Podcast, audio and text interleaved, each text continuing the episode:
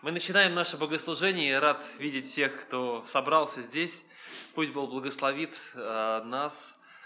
Сегодня особый день. На этой неделе э, кто-то помнит, э, наверное, кто-то нет, что был праздник.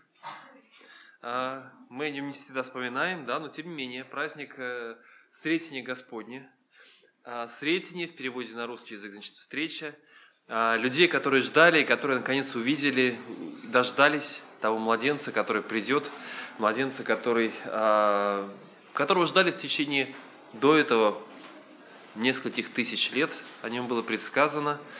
А, и вот, слава Богу, что были те, кто увидели. И про нас тоже сказано, что блаженны те, кто видели, да, и блаженны те, кто не видели и уверовали. Так что мы можем знать очень многое, а, и мы можем смотреть уже не только вперед, не только в ожидании, но и видеть то, что происходило, и слава Богу за это. Давайте вначале прочитаем а, из Евангелия от Луки, из второй главы, с 21 стиха, отрывок, который как раз рассказывает вот ту самую историю а, о Сретении, о встрече Господней.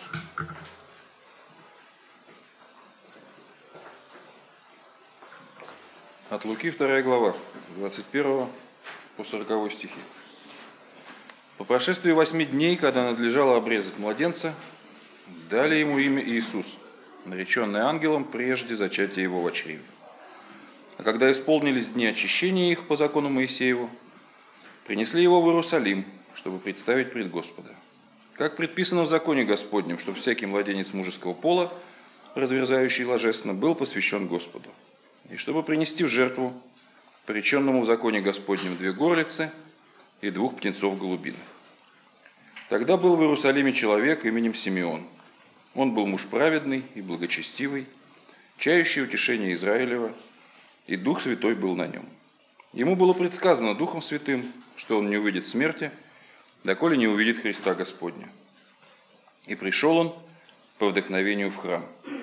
И когда родители принесли младенца Иисуса, чтобы совершить над ним законный обряд, он взял его на руки, благословил Бога и сказал, «Ныне отпускаешь раба твоего, владыка, по слову твоему с миром, ибо видели очи мои спасение твое, которое ты уготовал пред лицом всех народов, свет к просвещению язычников и славу народа твоего Израиля».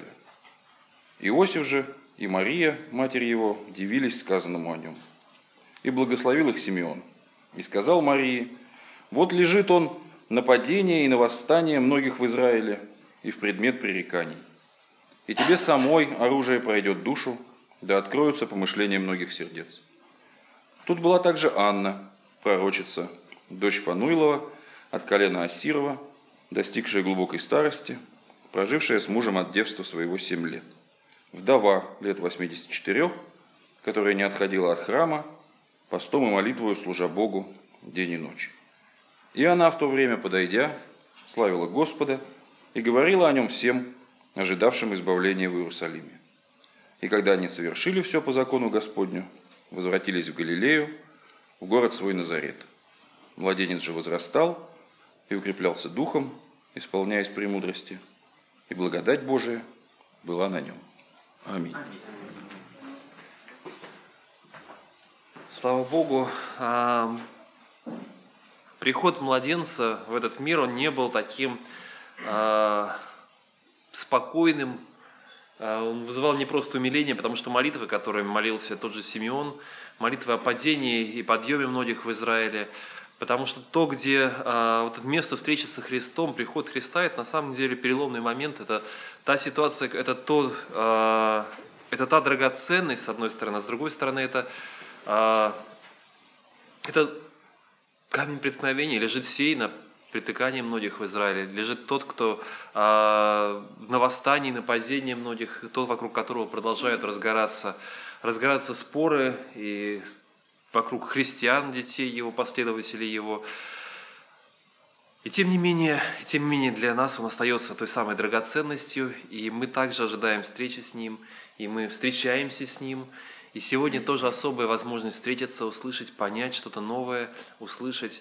И может быть, как Мария, которая не понимала еще всего, да, она не знала всего, и не все может, было открыто так, но она слагала эти слова в сердце свое, она запоминала, она размышляла, и эти слова вырастали и давали свой плод. Пусть Бог благословит нас слагать в свои сердца слова молитв, слова песен, слова проповеди, слова Слова Божьего, чтобы Бог действовал, и чтобы эти семена вырастали и приносили свой плод. Давайте будем молиться. Господь, Слово Твое живое и действенное, Ты сегодня собрал нас здесь. Помоги, чтобы Ты был в центре, Господи. Мы хотим сосредоточиться на Тебе, видеть Тебя, смотреть на Тебя, размышлять о Тебе. Благослови нас, Боже, просим Тебя. Пусть сила Твоя, могущество Твое будет среди нас. И дай нам не просто спокойно осознавать себя христианами, но но бороться, радоваться, огорчаться, Господь, пусть это будет на самом деле нашей жизни, и подъемом, падением, пусть это будет наша жизнь, и тем, что ведет нас, то, что заставляет нас постоянно, а, постоянно думать, постоянно меняться, Господь. Благослови, чтобы Слово Твое, чтобы действие Твое, сила Твоя, Господь, в нашей жизни были сегодня тоже, Господи, пусть они действуют в нас. Аминь. Про свидетелей мы поговорили. Еще один праздник. Масленица. Не, не, не, не всем. Вот. Но суть в том, что завтра а, по, во многих, по крайней мере, церквях а, начинается пост для многих верующих, да. Вот, а, и как раз на этой неделе я читал о посте. То есть почему масленица, да, потому что перед постом надо наесться как можно больше. Вот, она оттуда и пошла. А, вот немного как раз о посте Христа, который был Потому что, я не знаю, я думал, проскочу, место такое небольшое, четвертая глава Евангелия от Матфея. А, всего там, по-моему, 10 стихов посвящено этому. И тем не менее, я на них завис на три дня. Вот, читал с утра, то есть не то, что не хотел читать, а наоборот читал и зависал. Потому что, знаете, есть несколько вопросов таких, когда я читаю вот эту историю. А, во-первых, смысл самого поста не совсем понятен, потому что написано, что Христос ушел в пустыню. Помните, почему написано, он был введен в пустыню? Для искушения дьявола. Для искушения. То есть, я не знаю, я вот спрашивал людей, для чего ты постишься обычно? Там, вот у меня там в жизни надо прорыв такой совершить, вот там где-то мы постимся, молимся сейчас, вот там за гонимую церковь там-то, мы постимся поэтому. Но я не слышал ни одного человека, который сказал я пощусь для искушения. Вот первый вопрос он был уведен в пустыню. Да, давайте дословно прочитаем, чтобы не спорить. Был уведен в пустыню для искушения дьявола. Правильно? Вот, для чего ты... Хорошо, вот к этому уже сейчас подойдем. Хорошо. Это правильно, но, но, но, но слишком рано. Хорошо. Вот следующие вопросы. А вопросы, значит, а, сами искушения какие-то немножко странные. А, ну, вот э, понятно, что камень э, в хлеб превратить нормально, но вот прыгнуть с, э, с храма, ну не знаю, вот кого из... Ну, ну даже, даже если ты сын Божий, ну что прыгать-то, да? То есть, типа, вот если ты если ты премьер-министр прыгни с храма, если ты еще кто-то, ну что это кому докажет, да, то, что ты прыгнул с храма и не разбился, то есть это, это вот что это доказывает? Почти ничего, да, и тем не менее почему-то вот попробуй сделать. А, то есть сами искушения какие-то немного на самом деле непонятные, и про последние тоже еще. А, и тре, ну, поклоняться дьяволу, да, неужели вообще Сыну Божьему в голову могло прийти поклониться дьяволу? То есть вообще искушение какое-то совершенно не из той среды, не из того, а, непонятно, как такое вообще могло быть. А если это искушение какие-то нереальные, тогда это не искушение. Искушение не тогда искушение, когда хочется это сделать. Правильно? Если искушение тебе не нравится, значит это не искушение. На то они, да, вот э, соблазны, да, они должны быть соблазны, чтобы соблазнять нас. Если нас не соблазняют, значит не соблазн это. А, и вот как бы вот все эти вопросы. И третий вопрос, который для меня был очень важный, да, то есть первый, э, вот что же, почему же, как с искушением его там связан этот пост. Второй, это сами искушения не совсем понятные. А, и третье, имеют ли они какое-то отношение к нам? То есть это просто то, что произошло у него, или это какое-то отношение имеет к нам? Ну вот просто Времени немного, коротко. Первое искушение. Преврати, давайте прочитаем, может быть, а, Евангелие от Марка, 4 глава, ой, Матфея, вернее, Матфея, 4 глава.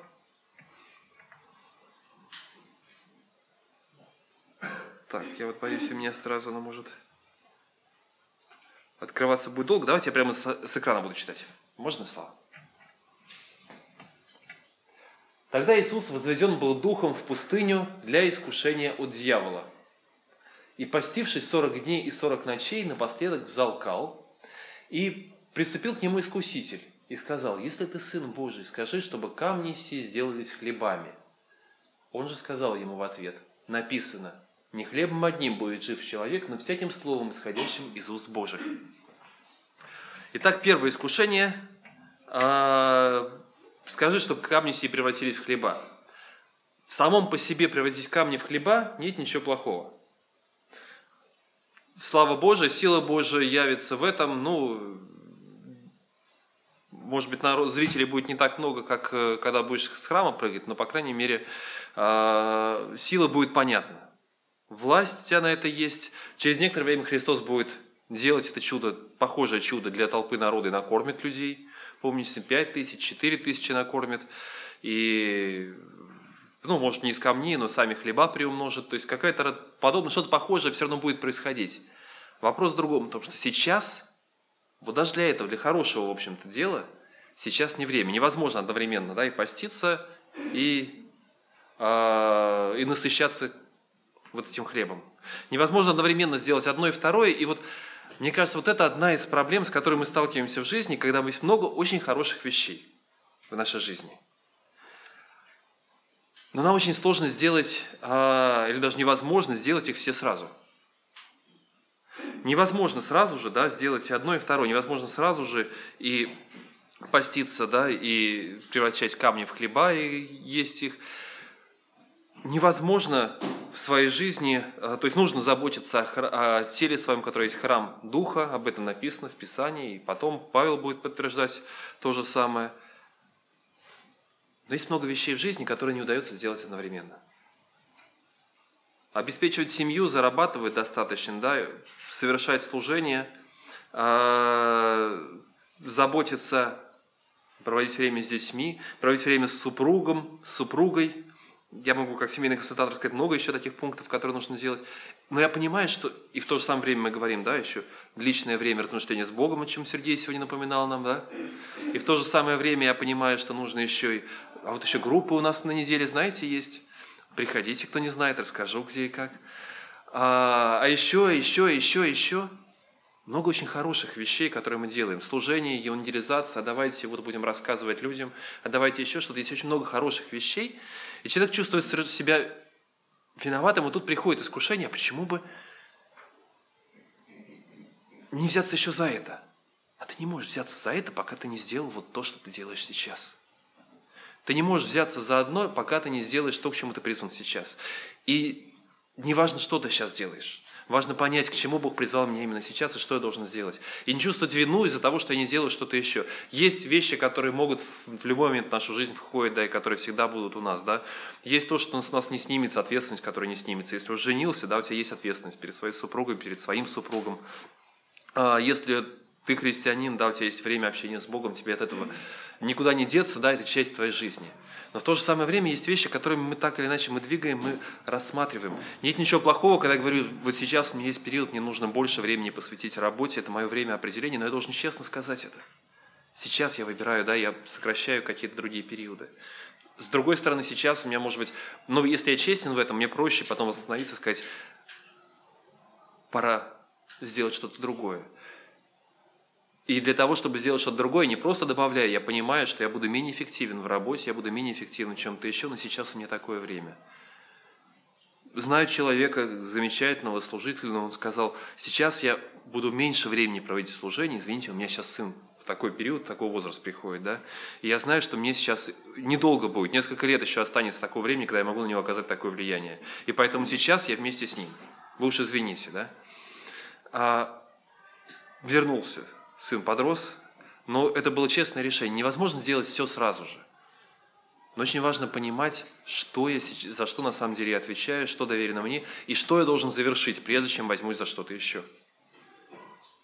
Прежде чем начать превращать камни в хлеба, нужно пройти этот пост завершить его. И сейчас еще не время. Второе искушение. Давайте прочитаем.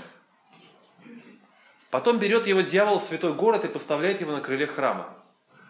и говорит ему, если ты сын Божий, бросься вниз, ибо написано, ангелом своим заповедует о тебе, и на руках понесут тебя, да не приткнешься, а камень ногою твоею. Иисус сказал ему, написано также, не искушай Господа Бога твоего. Угу.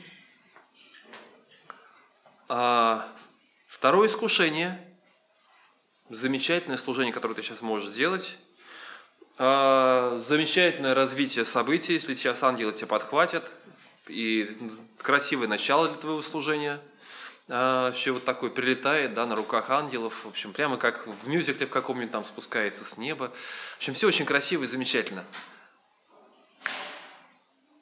Не искушай Господа Бога твоего.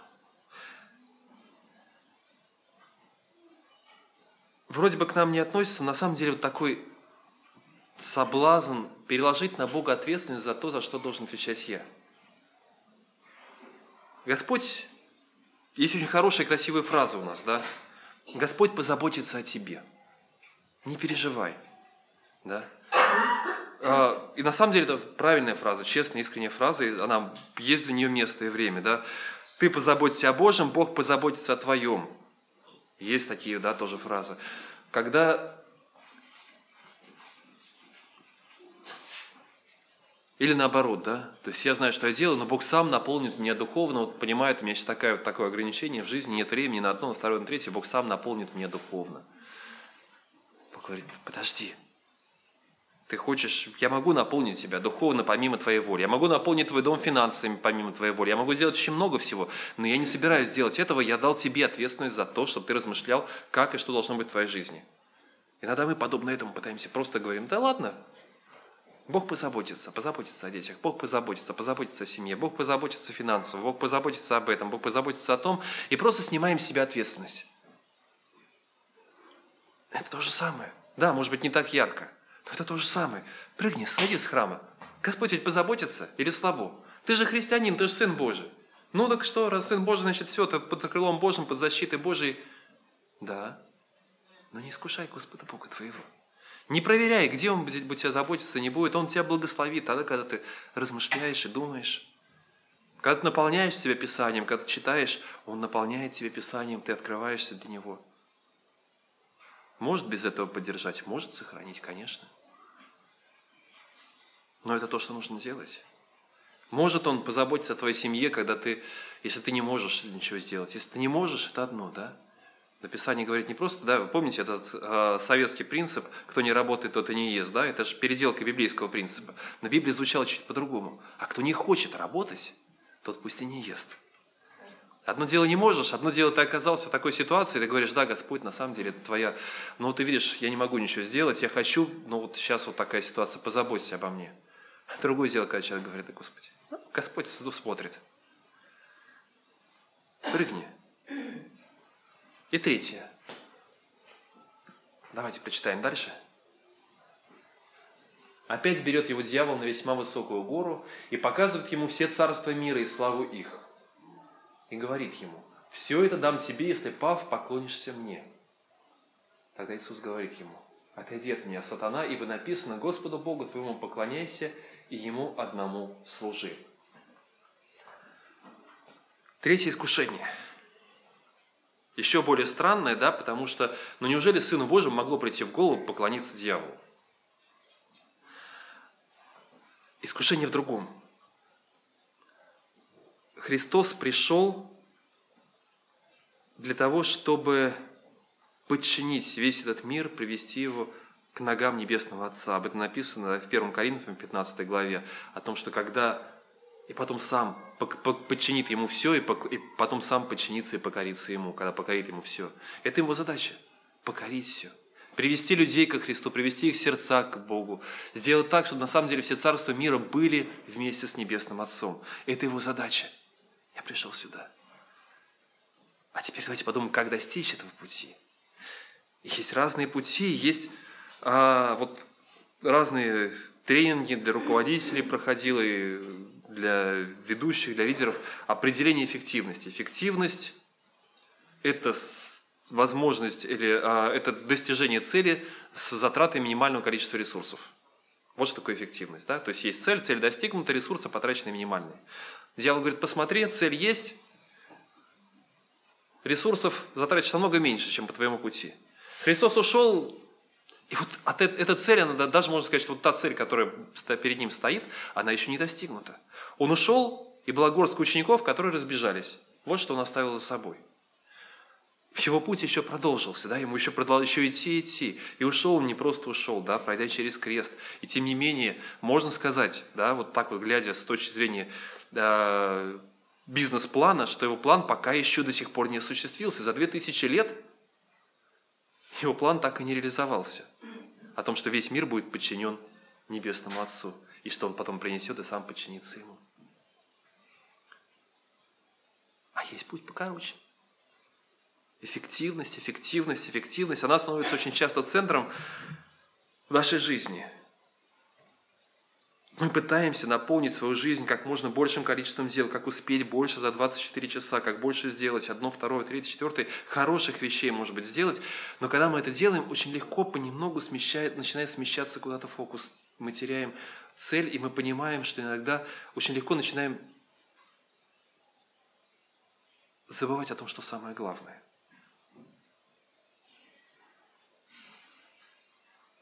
Я, по-моему, как-то рассказывал, да, про то, как к нам на консультацию как-то пришла одна вот такая вот бизнес-леди, а, а, бизнес-тренер, а, консультант, она руководителей международных компаний консультировала, объясняла им, как назначать, увольнять работников, что нужно делать, как, какие цели ставить, переговоры по соединению. Тут я вот сейчас всех названий имен не помню, но в России большие эти компании, которые соединялись вместе, она вот все это делала, помогала провести.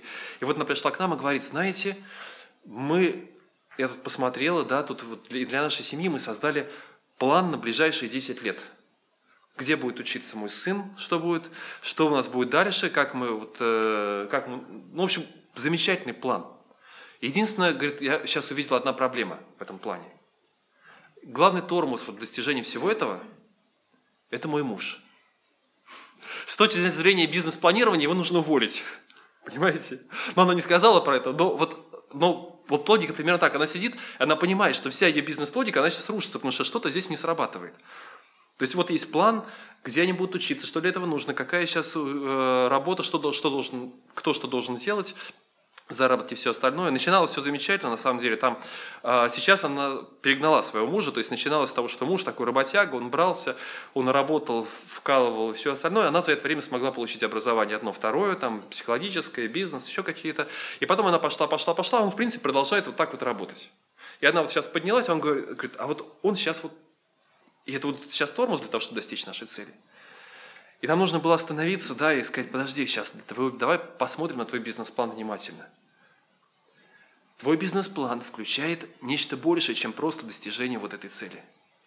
Чем э, достижение образования для своих детей, чем обеспечение вас на будущем, вот э, уже к пенсии, ко всему остальному, что у вас там будет.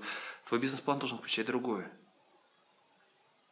Где ты будешь с кем ты будешь, как вы будете вместе. Вот представь себя не просто в плане финансов, представь себя, да, и внутри, с кем ты будешь в это время.